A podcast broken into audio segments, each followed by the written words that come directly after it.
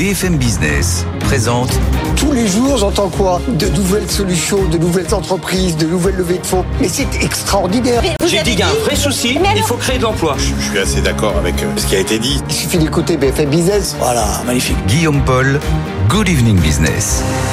18h, soyez les bienvenus dans Good Evening Business. Dans l'actualité ce soir, ça se présentait mal depuis un certain temps. Bah voilà, c'est officiel. Daniel Kretinsky ne rachètera pas les activités euh, infogérance d'Atos. Alors cela dit, est-ce que c'est vraiment fini à 100% cette histoire? On va quand même poser la question à Mathieu Pechberti dans, dans un instant. Sinon, alors voilà un exemple de groupe qui pourrait être rapidement ringardisé par l'intelligence artificielle. Le cours de bourse de Téléperformance, géant mondial des centres d'appel, a fortement chuté. Aujourd'hui à la Bourse de Paris, pourquoi? Parce qu'un concurrent suédois a fait une annonce fracassante qui fait beaucoup de mal au groupe. On vous racontera ça aussi bien sûr dans, un instant. Euh, on parlera ce soir de ces accords de libre-échange, vous savez, qui font tant euh, causer du côté des syndicats agricoles. On en parlera dans 10 minutes avec le ministre délégué au, au commerce extérieur, Franck Riester, qui sera l'invité euh, d'Edwige Chevrillon. Et puis, on parlera de cette étude pas très encourageante qui nous a dit ce matin que pour la deuxième année d'affilée, bah, le regard des investisseurs américains sur l'économie française était encore un petit peu détérioré. On verra ça à 18h30 avec nos experts qui arrivent bien sûr jusqu'à 20h. Voilà le programme non exhaustif comme tous les jours. On est ensemble jusqu'à 20h. Bonne soirée. Good Evening Business, le journal.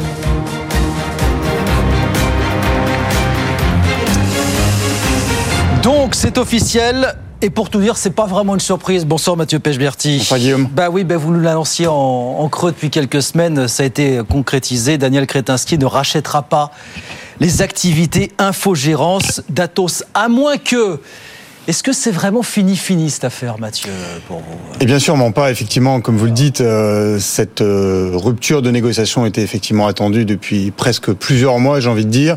Et en fait, on voit bien qu'à la fois Daniel Kretinsky, mais aussi tous les acteurs autour du dossier Atos, on pense à Airbus qui est en train de négocier euh, cette fois le rachat des activités de cybersécurité, hein, celles qui sont dites stratégiques par le gouvernement, ou encore le premier actionnaire d'Atos, hein, David Layani, le patron de, de OnePoint, tous entre guillemets attendent en réalité que euh, la mandataire qui a été nommée, hein, Hélène Bourboulou, se positionne sur le dossier. C'est-à-dire qu'Atos doit renégocier sa dette, hein, plus de 3 milliards et demi d'euros de dette à, à, à refinancer d'ici 2025. Elle doit renégocier avec ses banques et les autres créanciers. Et tous les acteurs du dossier donc attendent de savoir ce que Hélène Bourboulou euh, va décider en termes de reprise d'activité d'Atos, en termes d'écrasement de la dette, en termes de nécessité à réinvestir dans la société. Et oui, effectivement, Daniel Kretinsky reviendra sûrement dans le dossier. Son entourage, en tout cas, nous explique qu'il reste toujours intéressé par ces activités. Ce qui posait d'infogérance, pardon. Euh, ce qui posait problème là, c'était finalement les conditions de cette opération qui avait été euh, à la fois critiquée par euh, euh de nombreux actionnaires et qui avait euh, non seulement déclenché également des plaintes au pénal de la part d'un petit actionnaire qui s'appelle Alix pour corruption. Bref, tout ça pour dire qu'on va encore devoir attendre quelques semaines dans ce dossier pour savoir qui va véritablement se positionner autour du dossier Atos, mais on reverra vraisemblablement Daniel Kretinsky. Ce qui nous donne l'occasion d'en reparler, c'est pas la première et c'est sans doute pas la dernière. Exactement. Si Merci beaucoup Mathieu. Mathieu Pechberti avec nous sur BFM Business. À l'instant, c'est la SNCF qui annonce ses résultats pour 2023. Bénéfice de 1,3 milliard d'euros l'an dernier, mais en baisse par rapport au 2022 où on avait fait quasiment le double à 2,4 milliards d'euros. C'était à l'époque une année record. Pour la SNCF, 18h03, je vous disais, la déconfiture aujourd'hui du titre Téléperformance, géant bien sûr des centres d'appel, le titre a perdu 14%. Tout ça parce qu'un concurrent suédois a communiqué sur ce que l'intelligence artificielle pouvait lui apporter, ce qui risque effectivement de ringardiser grandement le français. Hélène Cornet. C'est une petite révolution dans le monde des appels et services après-vente. Klarna a déployé son assistant virtuel alimenté par OpenAI au niveau mondial depuis un mois et il fait apparemment des merveilles. Il en est déjà à 2,3 millions de conversations, l'équivalent du travail de 700 agents à temps plein. De quoi générer 40 millions de dollars de bénéfices supplémentaires pour le groupe suédois, spécialiste du paiement différé. Un assistant disponible sur 23 marchés, 24 heures sur 24 et 7 jours sur 7. Il communique en 35 langues et il est capable de répondre à toutes les demandes et de gérer aussi les retours et les remboursements. La fonctionnalité est un tel succès que la FinTech envisage désormais de s'introduire en bourse. Bref, un sérieux avertissement pour le secteur qui a fait paniquer les investisseurs. Téléperformance dit ne pas arriver aux mêmes conclusions. Le leader mondial de la relation client rappelle d'ailleurs avoir déjà intégré l'intelligence artificielle dans ses solutions et va booster sa recherche et développement pour conforter son avance. Voilà, téléperformance dans la tourmente, mais ça on en parlera avec nos experts tout à l'heure aux alentours de 19h30 sur, euh, sur BFM Business. Et puis alors ça aussi on va en parler parce que c'est une étude qu'on regarde tous les ans de très très près. Quel regard portent les investisseurs américains sur la France? La dernière étude de la Chambre de commerce franco-américaine tombée ce matin le dit pour la deuxième année de suite, le regard a continué de se dégrader en 2023. Marion Basma. Un tiers des Américains sondés ne recommanderaient pas à des compatriotes d'investir en France. Pointé du doigt par les investisseurs, la fiscalité, la complexité administrative et réglementaire, le coût des licenciements, mais surtout le coût de la main-d'œuvre considéré comme la principale faiblesse du pays et plus globalement sa faiblesse historique. Le climat social est aussi un irritant de l'attractivité de la France pour 80% des répondants, preuve de l'impact négatif des mouvements sociaux sur le ressenti des collaborateurs américains. Point plus positif, presque 85% des investisseurs américains apprécient l'écosystème d'innovation de la France, tout en rappelant que le pays n'est pas suffisamment préparé aux métiers de demain, surtout dans les secteurs du digital et de la transition énergétique. Marion Basma, le Bitcoin est en grande forme. Il a passé tout à l'heure la barre des 60 000 dollars. Il se rapproche de son record absolu, qui est encore un petit peu loin, 69 000 dollars quasiment. Record qui avait été atteint en novembre 2021. Et puis alors, puisqu'on parle crypto, on a appris aujourd'hui que près de 2000 personnes avaient porté plainte pour escroquerie en France contre les dirigeants d'une plateforme d'investissement crypto qui s'appelle Omega Pro, qui a disparu sans laisser de traces après avoir promis, tenez-vous bien, des rendements pouvant aller, je cite, jusqu'à 300% en 16 mois maximum, dites donc. Écoutez Elias Boran, qui est l'un des avocats des plaignants, justement. Malgré les avertissements de l'autorité des marchés financiers dès 2020, euh, des milliers d'investisseurs français ont été attirés par les rendements importants pour finalement euh, se retrouver incapables de retirer leurs fonds en 2022. On a une personne qui a investi un million d'euros, par exemple.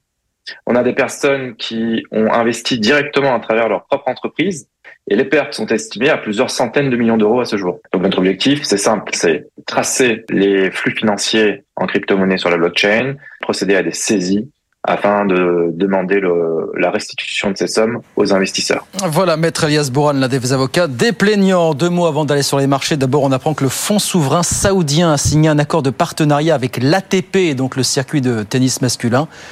Sans en dévoiler le montant, vous savez que la, les Saoudiens ont accueilli leur premier tournoi du circuit l'an dernier. Et puis alors dans la série Rien n'est gratuit, on apprend que la pub va débarquer sur Prime Video le 9 avril prochain.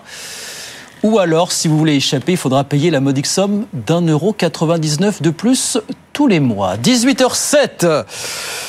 On va sur les marchés retrouver Étienne Braque depuis Euronext. Bonsoir Étienne, du vert ce soir à la Bourse de Paris. Hein.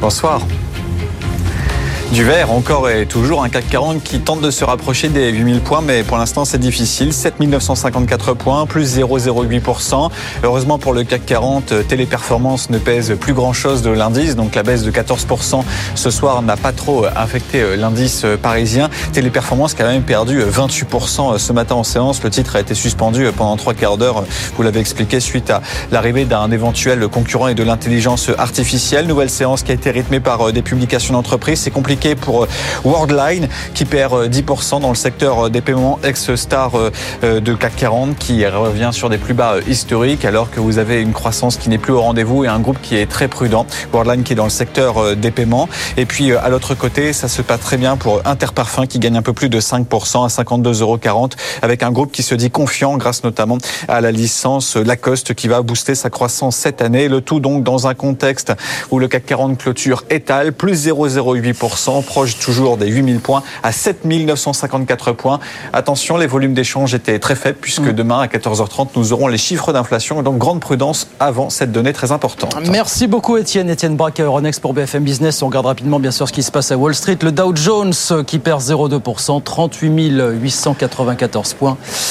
Et puis l'indice Nasdaq de son côté qui perd lui aussi 0,24%, 15 997. Il est 18h09. Franck Riester, le ministre délégué euh, chargé du commerce extérieur, est donc l'invité d'Edwige Chevrillon. C'est la grande interview dans un instant. À tout de suite. BFM Business présente Edwige Chevrillon, la grande interview. Bonsoir à tous, bienvenue dans la grande interview. Franck Rister, le retour, le retour au commerce extérieur. Bonsoir Franck Rister. Bonsoir. Merci d'être notre invité. Vous êtes désormais de nouveau, mais vous avez élargi votre champ de compétences puisque vous êtes ministre délégué chargé du commerce extérieur, de l'attractivité, ça tombe bien.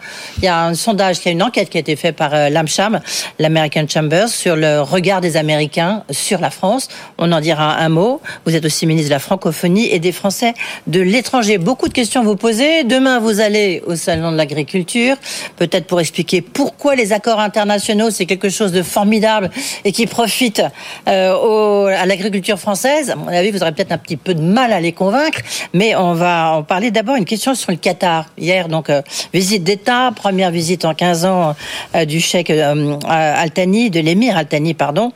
Il a annoncé 10 milliards investis dans la France, dans l'économie française quelques gros secteurs ont été définis comme ça. Est-ce que vous pouvez nous donner un peu plus de précision sur ces 10 milliards?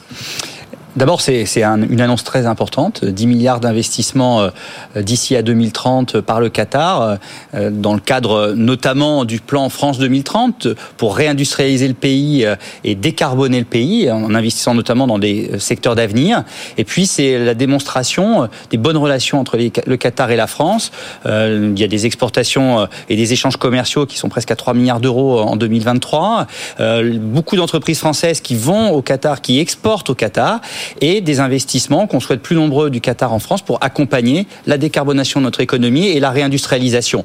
Les secteurs d'activité, euh, vraisemblablement, c'est autour euh, des, du secteur électronique, autour du secteur de l'énergie, autour des, euh, de, de, de, tout ce qu'on fait en matière d'intelligence artificielle, de calcul quantique. Vous savez que la France est, est leader avec les États-Unis sur le sur l'intelligence artificielle. C'est un des grands grands champs d'investissement pour l'avenir, une priorité priorité pour notre pays. Et si on peut être accompagné par un certain nombre de pays, dont le Qatar, c'est une très bonne chose. Oui, euh, mais justement, la, question était de savoir, est-ce que euh, j'en profite pour dire que Bruno Bonnel, justement, qui porte France 2030, sera à mon invité la semaine prochaine, ça tombe bien. Euh, ça sera des investissements directs dans des entreprises ou via dans des les véhicules? Dans les deux, il y aura à la fois des investissements communs dans des fonds avec, la, avec BPI ou avec d'autres fonds comme Ardian, Tikeo et, et autres et ou alors directement dans le capital des entreprises. D'accord. Donc ça et ça c'est pour quand? Bah, d'ici à 2030 euh, et donc euh, bah, il y a des pas 10 milliards d'un seul coup euh, versé là non non c'est pas c'est pas on fait un chèque pour tel truc. C'est un engagement d'investir 10 milliards d'euros en France dans les projets qui sont des projets prioritaires de la France mais aussi du Qatar euh, Franck Rister, demain, donc vous allez au salon de l'agriculture. Euh, demain, il y aura beaucoup de monde. Hein. Je crois il y aura Édouard Philippe. Euh, oui, je crois. Votre ami Édouard Philippe. il y aura l'ancienne première ministre Elisabeth, Borne. C'est devenu quand même un peu un cirque pour reprendre l'expression Gabriel Attal, le salon de l'agriculture. Bah, samedi, ça a été, c'était compliqué, euh, mais pour depuis, depuis, objectivement, euh, les échanges sont nombreux. C'est bien que les responsables politiques aillent à, la rencontre, euh, à cette occasion, des agriculteurs, des acteurs de l'agriculture. Il ne faut pas qu'ils le fassent que à ce moment-là, mais à ce moment-là, c'est aussi un moment particulier. Moi, je vais passer la journée, rencontrer à peu près toutes les, les, les organisations professionnelles, toutes les filières. Je crois que c'est important, notamment parce que l'agriculture, en tant ministre du Commerce extérieur, est un des grands fleurons à l'international. 82 milliards d'euros d'exportation et un excédent dans la balance commerciale de plus de 6 milliards d'euros. il faut mieux le souligner parce que c'est vrai que ça n'existe pas beaucoup. Troisième pilier, l'exportation. Juste avant un petit commentaire, puisque euh, vient de sortir là à l'instant un sondage bah, pour nos confrères de BFM TV. Mobilisation des agriculteurs, toujours très largement approuvée par l'opinion publique, par les Français, 83%. Euh, la, la, réponse du gouvernement, toujours jugée insuffisante, 53%, euh, même si elle va dans le bon sens. Vous pensez que vous pouvez aller plus loin? Le gouvernement peut aller plus loin où il y a un moment, bah, vous ne pouvez pas tout lâcher mais il ne s'agit pas de lâcher, il s'agit de travailler avec le monde agricole pour euh, permettre de relever les défis auxquels il est confronté, accompagner ceux qui sont le plus en difficulté, et puis relever les défis de demain autour de la, souveraineté alimentaire, autour de la protection, la protection des agriculteurs, mais aussi euh, de nos compatriotes et de protection de la nature, et puis enfin sur le renouvellement des générations. Je crois que le président de la République samedi, euh, le Premier ministre hier ont bien démontré à quel point le gouvernement dans son ensemble, et Marc Fesneau et Agnès Pannier-Runacher sont très mobilisés aussi, ainsi que tous les membres du gouvernement qui ont une action ou un lien avec l'agriculture, pour dire on est là à votre écoute, à vos côtés, pour relever les défis de euh, votre euh, secteur d'activité si important dans notre souveraineté. mais le gouvernement a déjà beaucoup donné, si vous préférez. Vous avez raison, peut-être une meilleure, un meilleur mot. Mais il y a aussi des revendications, ça y est, qui ont été largement entendues. On voit bien. Euh, est-ce que ça peut continuer jusqu'où? Parce qu'après, vous allez avoir tout le secteur du BTP aussi qui est en train d'être confronté à une crise du logement absolument sans précédent. Vous voyez, il y a beaucoup d'autres secteurs aussi qui sont euh, en grande difficulté. Il y, a, des choses qu'on peut régler rapidement, des choses qui, vont prendre du temps à être réglées. Mm. Ce qui compte, c'est se donner une méthode. C'est la méthode qu'a bien précisé euh, le président de la République et le Premier ministre. Il y aura un rendez-vous à l'Élysée dans trois semaines pour faire un point d'étape sur tous les chantiers qui ont été lancés. Et puis, bien sûr, sur le temps long, le Premier ministre fera un point tous les mois avec les principaux euh, acteurs de cette transformation de l'agriculture pour lui permettre euh, à la fois, encore une fois, euh, de s'inscrire dans l'avenir, de renouveler les agriculteurs, de d'assurer la souveraineté alimentaire de notre de notre pays et de permettre de faire tout ça en protégeant les agriculteurs, les acteurs eux-mêmes de ce secteur, les Français et la nature. une question à l'ancien ministre chargé des relations avec le Parlement, puisqu'il y a une loi d'orientation agricole qui va être présentée bientôt. En tous les cas, c'est ce que nous disait hier soir Agnès Pannier-Runacher. Elle peut passer, elle peut être, euh, elle peut passer 149.3. Vous pensez? Est-ce qu'il y aura une majorité pour voter? Bah écoutez, pour cette loi d'orientation agricole C'est ce qu'on souhaite. Chacun devant, sera devant ses responsabilités. Mais chacun sera devant ses responsabilités. Comme chacun sera devant ses responsabilités lors du vote de, euh, du projet de loi de ratification de l'accord euh, du CETA avec le Canada, qui sera à l'ordre du jour du Sénat euh, le 21 mars prochain. Est-ce que oui ou non, les sénateurs vont voter un accord commercial qui permet à la France, en cinq ans de sa mise en œuvre provisoire, de voir ses excédents commerciaux euh, augmenté nettement, des exportations augmentées de plus de 33% en 5 ans, et y compris dans le secteur agroalimentaire et agricole. Je vous donne un chiffre. Plus 60% d'exportation des vins et spiritueux, de, pardon, des fromages, des fromages, et plus euh, quasiment 50% des vins et spiritueux en 5 ans au Canada, parce que c'est un bon accord. Et donc, quand j'entends certains dire qu'il bah faudrait que la France se referme sur elle-même. Mais non, c'est pas. Non, mais si, écoutez-moi. Il y a deux poids, deux mesures. Mais non, il n'y a pas deux poids, deux mesures. Mais non. Mais écoutez-moi, la France est un grand pays exportateur. Deux mm. tiers des calories produites en France sont exportées. Nous avons besoin d'exportation. Et les accords commerciaux sont pas euh, en soi euh, l'alpha et l'oméga, mais sont pas aussi euh, en soi à rejeter. Ça dépend de l'accord et de sa capacité. Et notre capacité à la France va signer le CETA. Et notre capacité à les contrôler. La France a, signé, le CETA et en, a signé le CETA et maintenant il faut le ratifier par le Parlement français. Il y a eu un vote positif à l'Assemblée nationale en 2019. Il faut maintenant que le Sénat le vote cette, ce texte de ratification, c'est important parce que nous avons un, un, un accord qui nous parlementaire communiste évidemment qui, dit qu'il faut surtout pas le voter, hein. qui est bénéficiaire pour euh, nos agriculteurs, bénéficiaire pour nos industries. Mm. Euh, finalement, voter contre le CETA, ça serait voter contre nos agriculteurs. sur, le, sur la filière bovine dont vous parliez, c'est 51 tonnes euh, de bovins qui ont été exportés du Canada vers la France. Euh, c'est quasiment euh, rien du tout en 2023. Ça veut dire qu'il n'y a pas d'impact négatif sur les filières sur lesquelles on a toujours, avec juste raison, un regard tout particulier parce que ce sont des filières sensibles euh, dans la compétition internationale.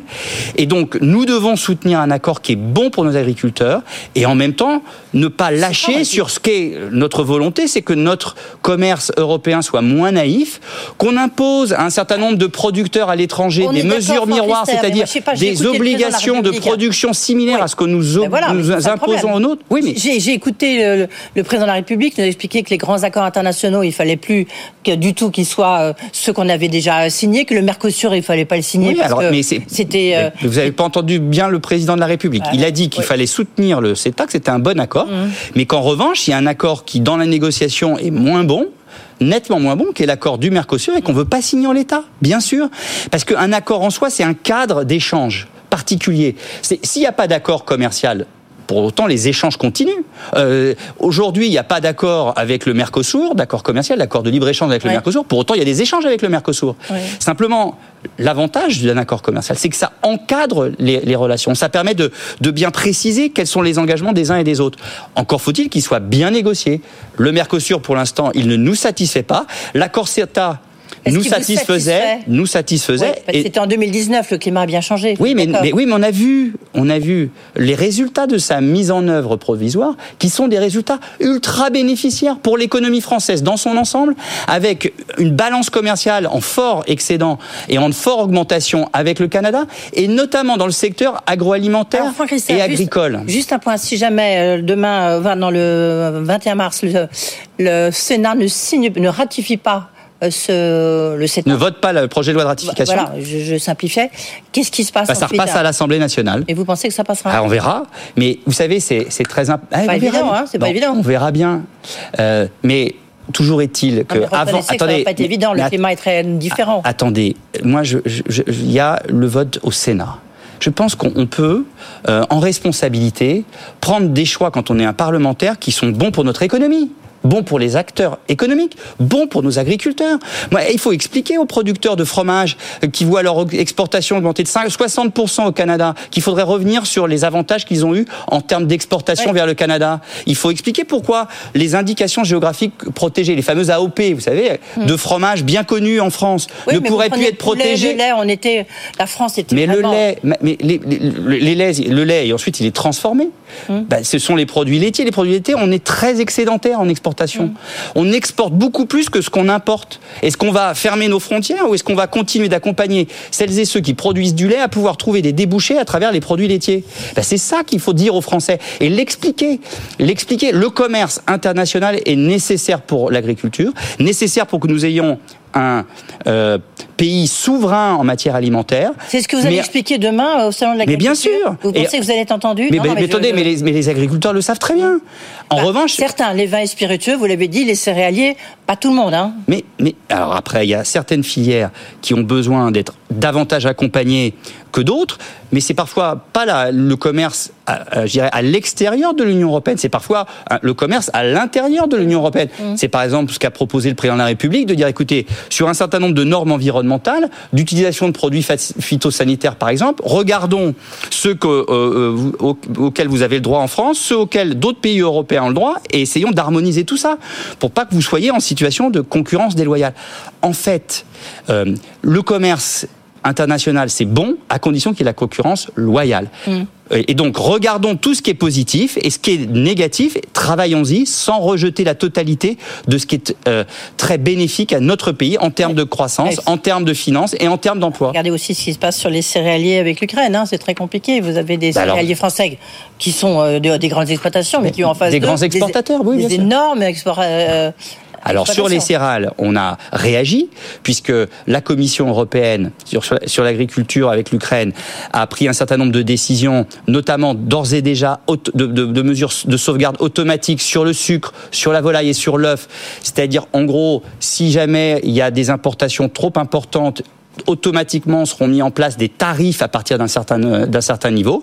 Et en ce qui concerne les céréales, là aussi, la Commission va s'engager très clairement pour mettre en place des mesures de sauvegarde s'il y a euh, une déstabilisation du marché des céréales. Oui, elle existe, mais bon. Non, non, attendez. Il y a, il y a, il y a une déstabilisation euh, dans les pays limitrophes. Aujourd'hui, sur l'Union européenne, c'est pas vrai.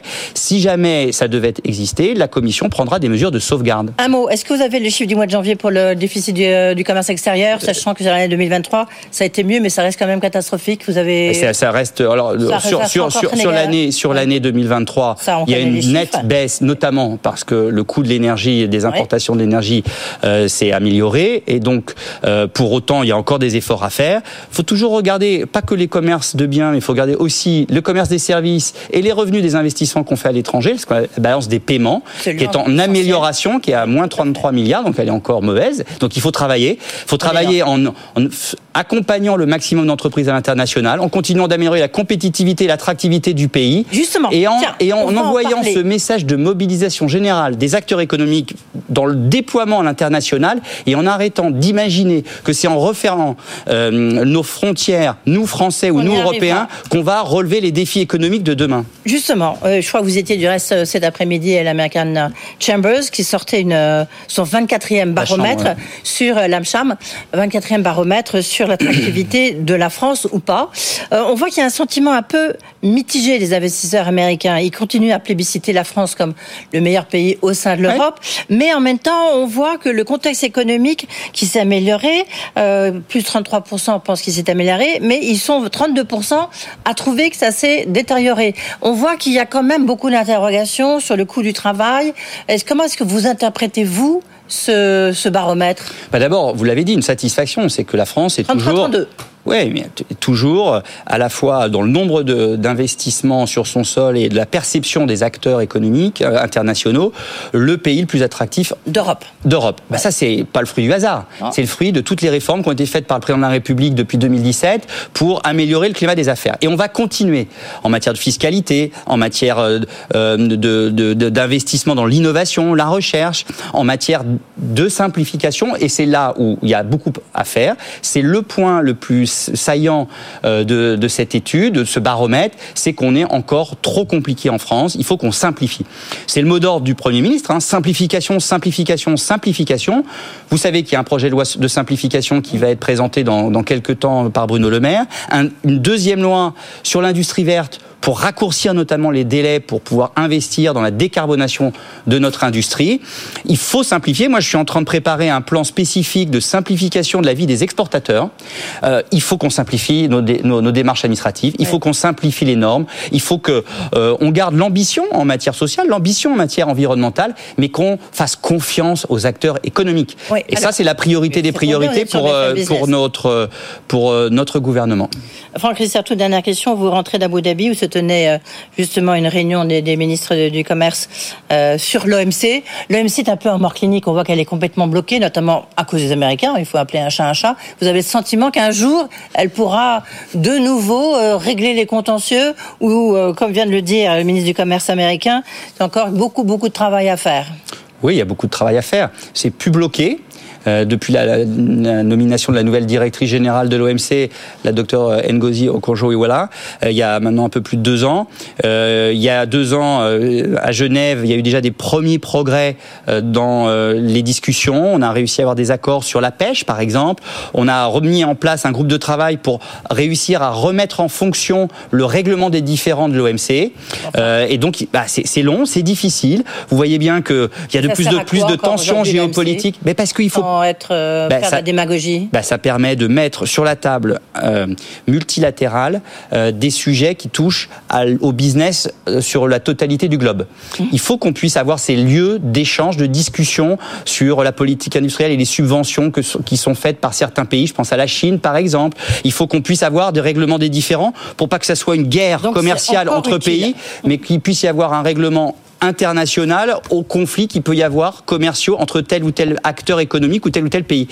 C'est la clé pour euh, la croissance mondiale et on va continuer, nous Français, de mobiliser toute notre énergie pour trouver des solutions d'amélioration du fonctionnement de cette OMC. Franck Rister, plein d'énergie en tous les cas. Bah, il faut. euh, Pour, euh, voilà, il faut si on veut essayer de rétablir le commerce extérieur. Merci beaucoup. Merci à vous. D'être venu nous voir.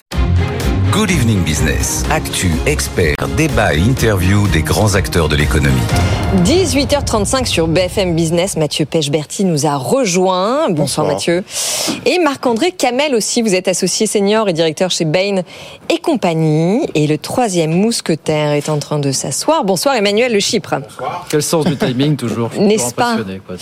euh, Allez, on commence par Atos. C'est donc officiel. Hein. Euh, alors c'est pas totalement une surprise. Atos a annoncé ce matin qu'il ne négociait plus avec le milliardaire tchèque Daniel Kretinsky, qui non ne rachètera pas euh, ses activités d'info-gérance. Alors la fin des discussions s'est faite par consentement mutuel quand on lit le communiqué Absolument. de presse. Mathieu Perche-Berti, est-ce que vous dites quand même que c'est un échec qui remet les compteurs à zéro et peut-être qui oblige euh, le groupe à revoir sa stratégie de sauvetage?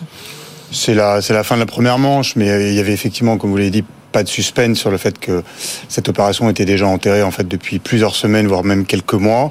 Et quand vous dites effectivement que ça a été fait par consentement mutuel, c'est en fait c'est important, c'est la petite astérisque en, en bas du communiqué de presse, puisque aucune des deux parties ne voulait rompre les négociations alors qu'elle savait bien qu'elle n'arriverait pas à se mettre d'accord pour pas que l'autre se retourne contre elle. Bon, il n'y a pas d'animosité Ah oui. entre Atos et Daniel Kretinsky, mais Atos a aussi des, des petits actionnaires euh, sur le dos qui, eux, sont assez, euh, pour certains en tout cas, assez, euh, assez énervés. Et euh, ça a été écrit comme ça dans le texte justement pour que euh, il n'y ait pas de prise à, euh, à des procédures euh, judiciaires ou en tout cas à des plaintes. Une fois qu'on a dit ça, Atos aujourd'hui dans une situation où un mandataire ad hoc a été nommé il y a maintenant 15 jours, qui s'appelle Hélène Bourboulou, qui Oui. est connue pour avoir fait un, un nombre de restructurations incalculables. Qui est venu nous voir ici, Edwige, Euh, à de nombreuses absolument. Voilà, tout à fait. oui, oui, souvent reçu par Edwige, et, et, et, et donc il connaît bien ces dossiers compliqués. Et Atos doit renégocier euh, d'ici la fin de l'année 2025, mais donc ça doit être fait là, d'ici la fin de l'année 2024, pour 2025, pardon, euh, un peu plus de 3 milliards et demi d'euros de dettes. Et donc, Avec 22 établissements bancaires, j'ai lu ça aujourd'hui. oui, C'est mais quand bon, même- moi, ça, ça, c'est habituel. euh, Si vous regardez le groupe Altis, euh, il y en a à peu près 1000. Donc euh, voilà. Oui. Mais euh, ce qui est important, c'est-à-dire que toutes les parties prenantes autour d'Atos qui cherchent à grignoter des bouts, que ce soit Daniel Kretinsky, que ce soit Airbus qui est aussi en négociation pour acheter des activités de cybersécurité, ou de OnePoint qui est euh, une société plus petite mais qui est le premier actionnaire d'Atos aujourd'hui qui a aussi envie de racheter des activités d'Atos, en fait attendent euh, d'arriver devant Hélène Bourboulou pour dire comment ça se passe, qu'est-ce qui se passe et qu'est-ce qu'on peut racheter. Donc, en fait, on attend cette période qui va arriver mi-mars où on aura une vision un peu plus claire des comptes et où tous ces acteurs, tous ces requins pourront, sont- pourront se positionner Y compris et faire des offres de reprise. Y compris Kretinsky Mais bien sûr, enfin, Ah, moi j'ai aucun doute sur le fait que Daniel Kretinsky reviendra à la charge. Et sûrement pas, en tout cas c'est ce que moi j'ai comme euh, information assez euh, à la fois assez euh, vague mais assez précise pour dire que il fera sûrement une offre de reprise mais pas que sur cette activité qu'il cherche à racheter jusqu'ici qui s'appelle l'infogérance. En gros, c'est Ah. un peu l'informatique, euh, gestion de parc informatique un petit peu à l'ancienne. Mais alors, c'est-à-dire sur le reste des activités une, une offre sur l'ensemble. Sauf sur celles qui posent problème au gouvernement, ces fameuses activités de cybersécurité Ouais. et les supercalculateurs où il y a des contrats avec l'OTAN. Voilà, c'est celles-ci qui, a priori, en tout cas, sont en train d'être vendues à Airbus. On attend de voir ce que ça va donner. Alors on n'enterre pas c'est ça qu'il faut se dire finalement. Non, non, mais en tous les cas, parce que était dans les tuyaux, c'était, comme l'a dit euh, Mathieu, c'était qu'effectivement, il, il arrêtait de négocier. Euh, Dans tous les cas, c'est ce qu'on savait depuis quelques jours. Il arrêtait de négocier. Il attend plutôt qu'on revienne vers lui. Et puis que euh, tout le monde a compris, euh, il suffit de discuter euh, avec le bâtiment en face de BFM Business, avec le Patagone à la française, le ministère des Armées, euh, pour savoir que ils ont, euh, pour eux, c'était euh, impossible que ça soit vendu euh, soit à des étrangers, soit à des, des- des entreprises totalement privées. Et donc, il fallait que ça soit genre Airbus ou euh, Oui. un, un grand de, de, de ce genre-là. Et puis, en plus, euh, les supercalculateurs aussi, euh, qui permet pour les essais nucléaires, euh, truc très important pour euh, l'industrie française. Là, ça ne pouvait pas tomber dans les, dans les mains, notamment. Mais alors en même temps, est-ce que ou d'autres hein. Non, mais est-ce que ce n'est pas Oui. une, Non, plus, en opportunité pas, justement hein. Il a pour, euh, rendre service et ça lui est retombé Oui. sur le nez. Non, mais alors est-ce que c'est pas une opportunité pour Atos dans la mesure où finalement le deal était totalement en faveur de Daniel Kretinsky qui achetait, qui rachetait la Tech Foundation pour un euro symbolique Oui, oui. non, mais euh, alors si on se passe du point de vue d'Atos, euh, en fait, si vous voulez, de toute façon, Atos va être obligé de vendre euh, un, un pan entier de son de son périmètre. Donc, euh, il, y a, il y a six mois, on disait, euh, on va vendre cette activité d'infogérance qui n'a absolument mais rien de stratégique. Hein. Ok. Alors à Certains part vont vous toutes les, dire- toutes les données personnelles Ouais, de l'ensemble des Français. sur Ouais, là-dessus, ouais, de Tcherkov, mais, Mais oui. bon, Ah bah Euh, si Il y a comme des emplois dans l'infogérance. Non, mais il y a des contrats sur ces activités. Donc Oui. après, euh, moi je veux bien. mais Enfin, la gestion des données personnelles, de l'assurance maladie, très bien. Mais enfin bon, Daniel Crétin, Et les va pas, impôts va aussi, pas les à. Vladimir Poutine. Mais Enfin, alors juste, attendez, non, mais une question beaucoup- avant qu'on passe au sujet suivant. là-dessus. Autant Oui. sur la cybersécurité, il y a un sujet parce qu'il y a des contrats avec le ministère Oui. des Armées, il y a des contrats avec l'OTAN. Là, ça ne rigole pas entre guillemets. Mm. Sur le reste, franchement, je pense. Enfin, Bon, on n'est pas tout à fait en accord Même là-dessus, mais piraté quand c'est euh, gé- géré par euh, À l'hôpital euh, Oui, mais alors quid, quid de la nationalisation temporaire? Est-ce que vous pensez que ça peut être euh, sur la table ou pas du tout en fait, personne n'en a envie. Euh, Ça a été agité par quelques députés d'opposition qui voulaient, euh, par définition, comme c'est le jeu politique, euh, embêter pour pas dire autre chose le gouvernement. Quand vous discutez avec euh, la personne ou ceux qui dirigent le ministère de l'économie aujourd'hui, ils veulent de moins, ils veulent pas pas, mettre le nez là-dedans. Ils veulent que euh, le, man- le mandat ad hoc se déroule. euh, voilà, et que Hélène On Bourbou posera la décide de ce qui va se passer. On pose la question à Nicolas Dufourc, donc le patron de BPI, euh, Ouais. lundi, puisqu'il sera ici. Bien, pour ce dossier Atos, parce qu'il nous aura l'occasion quasiment tous les soirs d'y parler du dossier Atos qu'on suit régulièrement sur BFM. Business. À demain. Euh, oui, à demain, oui, en quelque sorte. Franck Riester, donc, était dans ce studio à quelques instants. Il s'est battu quand même, là. hein. Il, s'est- il a mouillé la chemise pour défendre les accords de, de libre-échange. Oui, absolument. il hein. prend un risque, oui, oui, notamment sur le CETA, parce que le CETA Ouais. avait été euh, euh, signé. Alors, il a été signé, mais en fait, il n'avait pas été. Il faut qu'il soit ratifié par le Parlement. Oui. Il l'avait été à l'Assemblée nationale, j'ai envie de dire, ouf, en 2019. Oui. Mais là, maintenant, ça arrive au Sénat. Il y a une niche parlementaire communiste euh, qui a décidé d'attaquer, d'expliquer pourquoi il fallait pas ratifier euh, ce, euh, ce CETA. Maintenant, ça va être compliqué, je pense, parce que si jamais ce n'est pas voté au Sénat, eh bien, ça doit repasser devant l'Assemblée nationale. Oh. À mon avis, euh, les accords internationaux, par les temps qui courent, n'ont pas forcément bonne presse. Il était point prolixe Et sur l'accord avec le Mercosur, entre l'UE et le Mercosur, qui est vraiment la pomme du discord du moment, quand même. Alors, le Mercosur, c'est la pomme du discorde du moment. On attend de revoir. Ce qu'il a défendu, c'est de dire, attendez, regardez les chiffres, notamment sur le CETA. Ça a plutôt bénéficié à la- à l'agriculture française, euh, aux filières bovines. Donc, regardez les chiffres, les vins et spiritueux. Voilà, c'est ce qu'il dit sur le CETA. Sur le Mercosur, euh, il dit, pour l'instant, on est déjà en train de négocier. On vend déjà beaucoup en Amérique du Sud.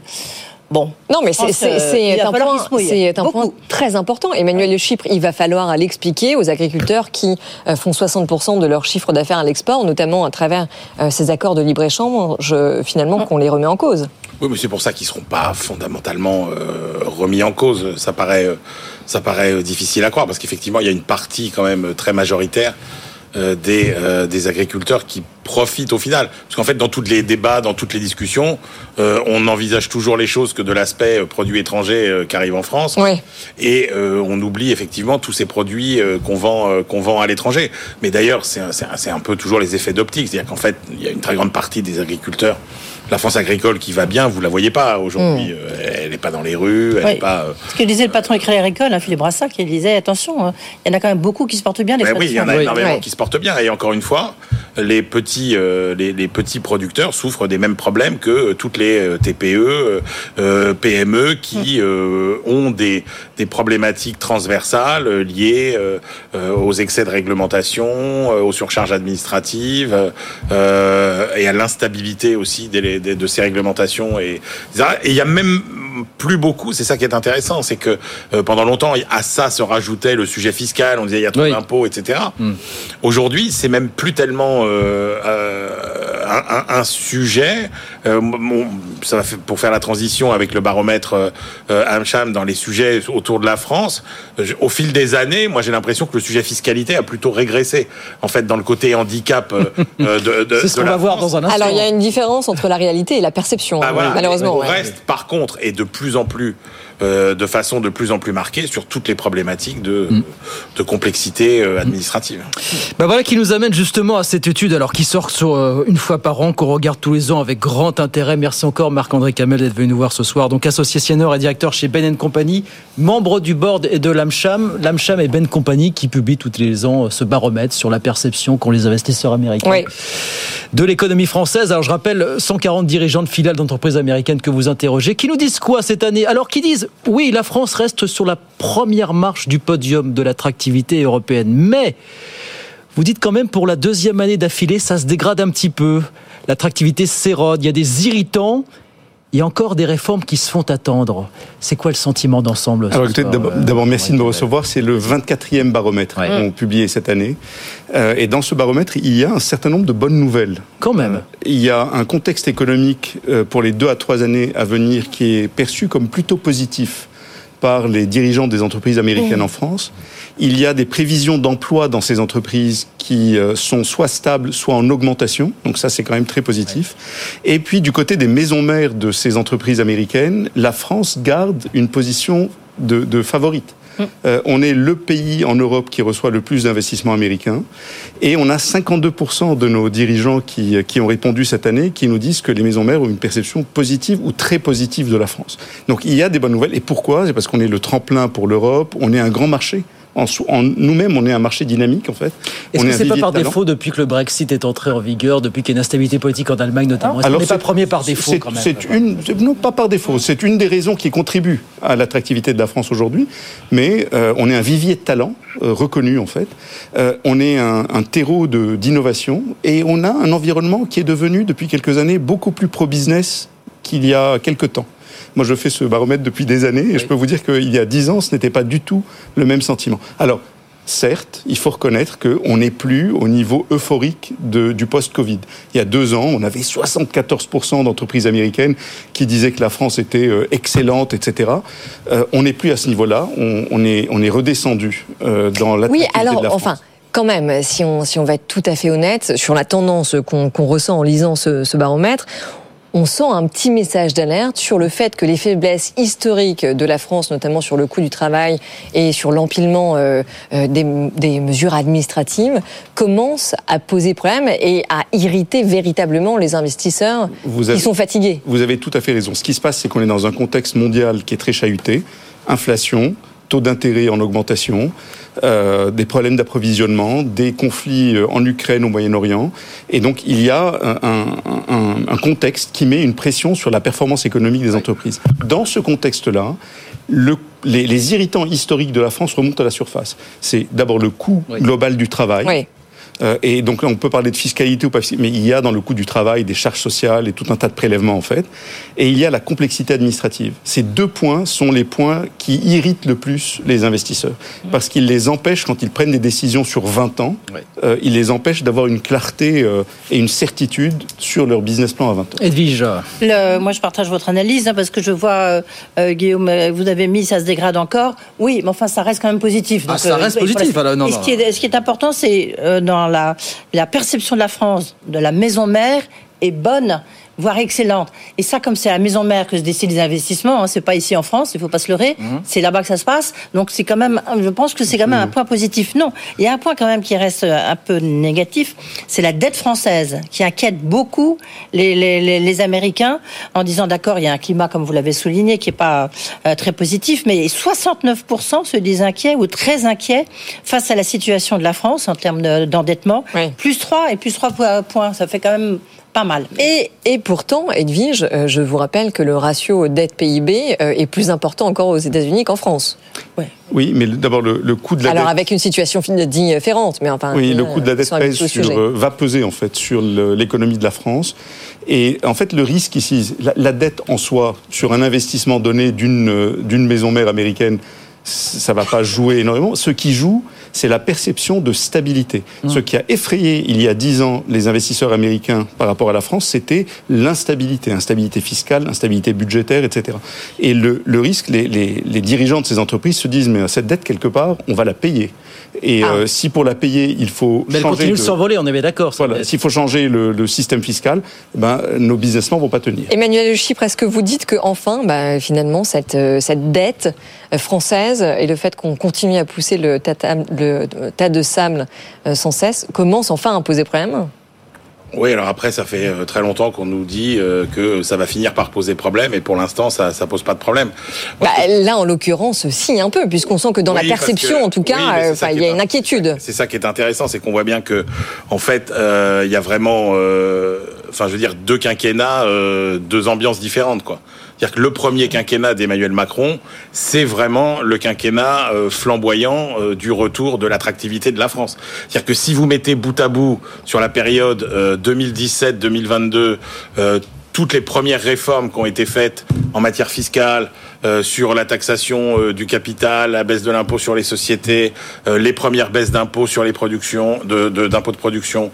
si vous mettez la gestion parce que ça a joué en faveur de l'image de la France, la gestion de la crise Covid vis-à-vis des entreprises, mmh. la façon dont on a soutenu le travail, dont on a soutenu les entreprises, c'est vrai que franchement, avec puisque l'attractivité, Guillaume a raison de le souligner, est quand même une question de relativité, avec dans le même temps des Anglais euh, bah, qui sortent un peu du jeu euh, européen et des Allemands euh, dont on se rend compte que finalement la chancelière Merkel n'était pas si extraordinaire que ça et n'a pas fait autant de travail que ça, laissant l'Allemagne finalement un peu en calaminé. et que la, donc du coup, si vous mettez tout ça bout à bout, encore une fois sur 2017-2022, c'est vraiment une période bénie pour l'attractivité deux, deux, quinquennats, deux ambiances, ce que vous dites. Vous voyez bien que depuis 2022, bah finalement euh, l'opinion de sur l'attractivité de la France, euh, elle progresse pas beaucoup, voire elle recule, euh, qu'on retrouve un petit peu nos euh, nos vieux démons et qu'effectivement à travers les vieux démons, il y a tout ce sujet autour de la gestion des finances publiques qui pose un vrai problème de Oui, mais alors sachant sachant que la politique de, de l'offre dont vous parlez d'Emmanuel Macron qui a été et qui est toujours un axe majeur de sa politique économique, pourtant n'est pas remise en cause lors de ce deuxième quinquennat. Si, parce que vous avez eu justement justement pour des raisons notamment liées à la dégradation des finances publiques, un certain nombre de promesses qui avaient été faites, qui ont été... Quoi, les impôts de production qui sont décalés ah. mais qui ne sont pas annulés Alors ça quand même... Honnêtement, la réforme des retraites, on peut pas dire que ça ait laissé une très bonne image euh, à l'étranger parce que finalement, il y, y avait cette impression effectivement d'instabilité qui a été corrigée pour une impression de dynamisme et maintenant on n'est plus dans un sentiment d'instabilité mais plutôt euh, de piétinement voire d'immobilisme. Hein. C'est-à-dire que effectivement, la réforme des retraites, elle a quand même été à l'étranger génératrice de déception, oh, euh, que les réformes, euh, la réforme de l'État que tout le monde attend, et y compris les investisseurs étrangers, eh ben, elle n'arrive pas, et que donc là, on est vraiment dans une, dans une dynamique qui est bien, bien moins bonne. Marc-André Camel, est-ce que vous dites que cet effet waouh qu'Emmanuel Macron a peut-être d'une certaine façon incarné pendant des années, c'est peut-être un petit peu émoussé quand même aux yeux des investisseurs, malgré tout depuis, On a posé euh, la question sur la, la, perception des réformes engagées dans le second quinquennat. Oui. Pas le premier. Dans ce baromètre-là, on s'est intéressé. Le, rapport de la suprésidente de la CVA dont on parlait, vous en parlez vous-même. On en parle aussi, hein. mais, mais en fait, sur les, les, réformes déjà engagées, RSA, euh, Pôle emploi, euh, retraite, il y a deux tiers de nos répondants qui nous disent euh, avoir une perception très positive, en fait, positive ou très positive.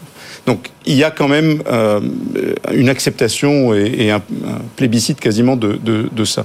Mais il y a des attentes. Euh, la première attente, c'est euh, ben, les réformes qui sont annoncées, que ce soit les cotisations sociales, le lycée professionnel. Euh, il faut vraiment les engager et les faire.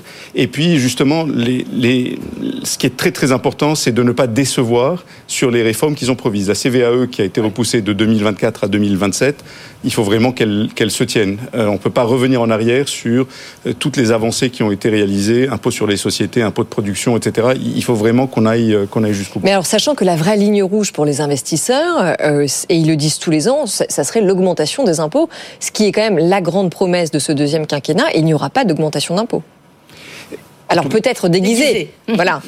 Évidemment, j'anticipais. C'est vraiment très important parce que c'est ce qui compte, c'est la stabilité fiscale. Encore une fois, les entreprises américaines ne cherchent pas à ne pas payer d'impôts, elles cherchent une stabilité pour leur plan à 20 ans. Mais tout de même, parce que Edwige, disait tout à l'heure, euh, et effectivement, euh, c'est pas en France que ça se décide euh, les investissements mm. dans le pays, c'est aux États-Unis. Mais en même temps, j'ai quand même du mal à croire que euh, dans les sièges américains, on a une lecture aussi fine euh, de la politique française et de la politique économique française que celle que vous venez de faire. C'est-à-dire qu'en gros, là, le RSA, j'ai du mal à croire euh, que ça représente autant. Et donc ma question, c'est, il y a quand même certainement une influence des dirigeants américains en France sur finalement leur filiale. Ah ça se passe comment en fait le, le, process de... Bah, je pense que les dirigeants français des, des, des filiales américaines transmettent à leur maison mère et essayent de porter, en fait, euh, y compris par notre baromètre, une vision qui soit la plus objective possible de ce qui se passe. On n'hésite pas à dire les choses qui ne, qui ne vont pas. Hein. Euh. C'est pour ça que j'avais des questions à vous poser, parce que c'est les points clés, surtout vu des États-Unis. C'est un, quid de l'Europe, est-ce que de, de l'Union dite européenne, vous voyez Est-ce que euh, ça, les dissensions qui existent ben, entre la, le coup franco-allemand, est-ce que ça, ça a un impact sur l'image de l'Europe et sur l'image de la France, sur l'image de l'Allemagne? Première question. Et vous parliez de stabilité économique. Est-ce que les risques d'instabilité euh, politique notamment l'arrivée éventuelle euh, d'un rassemblement national au pouvoir, est-ce que c'est quelque chose qui est euh, perçu aux États-Unis et mal perçu? Nous, ce que nous disent nos, nos investisseurs, c'est que ce qui les, les intéresse au premier plan, c'est une vision sur le long terme. Euh, et on a été ah, habitué en France, on a vu des changements de majorité politique, ça n'a pas empêché les, les, investissements américains de se réaliser. C'est plutôt la stabilité sur le long terme et le cadre qu'un cadre juridique, un cadre réglementaire soit stable. Donc euh, le, un mouvement populiste comme le Rassemblement national arrive au pouvoir en France, pour vous c'est pas un problème? Enfin pour vous, je ne vous pose pas la question personnellement, bien sûr. Non, mais pour, pour votre enquête et pour les investisseurs on a posé, on a posé la question dans notre baromètre de cette année. On a posé la question sur les élections européennes. On n'avait pas d'élections présidentielles ou législatives, mais sur les élections à venir cette année, l'impact sur les investissements, il est. D'accord, intéressant. Pas... Alors, en même temps, sans minimiser un changement de cap euh, politique, je pense que les investisseurs euh, américains voient aussi notamment ce qui se passe chez nos voisins et en Italie. Et c'est vrai que ça n'a pas bouleversé le paysage économique le comme, politique comme est très, très différent, hein, imaginer. parce que là oui, il y a bien sûr. Il y a un président. Euh, oui, mais on s'attendait quand même à un espèce de big bang politique et finalement, c'est pas ça. Mais j'ai une autre question à vous poser. La France, vous le dites, reste la première destination pour les investisseurs américains en Europe, mais puisque ça fait 24 ans que vous menez ce, cette étude, est-ce que l'écart se réduit avec nos voisins et est-ce que euh, eh ben, il se peut que qu'on soit menacé pour l'année prochaine ou, ou Alors écoutez, il a eu euh, tendance ces cinq dernières années à, euh, à grandir, non pas se réduire. Donc on a été. Ah donc on prend de l'avance. Oui, parce que euh, comme le comme vous le disiez tout à l'heure, en fait, le Royaume-Uni est un peu sorti du jeu. Il n'est plus dans notre palmarès des des pays euh, concurrents de la France que sur le capital humain. Ça lui a vraiment coûté aussi cher que ce qu'on anticipait. absolument, absolument. L'Allemagne euh, et on, la voit dans le palmarès sur le contexte économique, mais quand on interroge, on interviewe euh, nos dirigeants euh, américains, ils nous disent qu'en fait l'Allemagne est bien moins positionnée que la France sur le contexte économique. Donc on a l'impression que ces quelques dernières années, l'écart agrandi, non pas, réduit en fait. J'ai une question très rapidement, il nous reste 30 secondes, Marc-André Kamel. Il y a une étude sur l'attractivité de la France il y a quelques semaine qui est sortie de la part des conseillers du commerce extérieur qui faisait un gros focus sur les questions d'insécurité on se remet à avoir peur pour la sécurité de ses employés en France quand on est une entreprise étrangère de manière générale. Est-ce que c'est un point que vous avez remarqué, qui a été mis en avant dans vos études Ça n'a pas, été mis en avant par les entreprises sur les décisions d'investissement euh, en France par rapport à d'autres pays en, Europe. Et par extension, est-ce que les JO peuvent être un crash en test revanche, en l'occurrence En revanche, euh, c'était le principal irritant pour les collaborateurs eh des entreprises américaines. Et ce n'était pas ah sorti sous l'angle de la sécurité, c'était le climat social.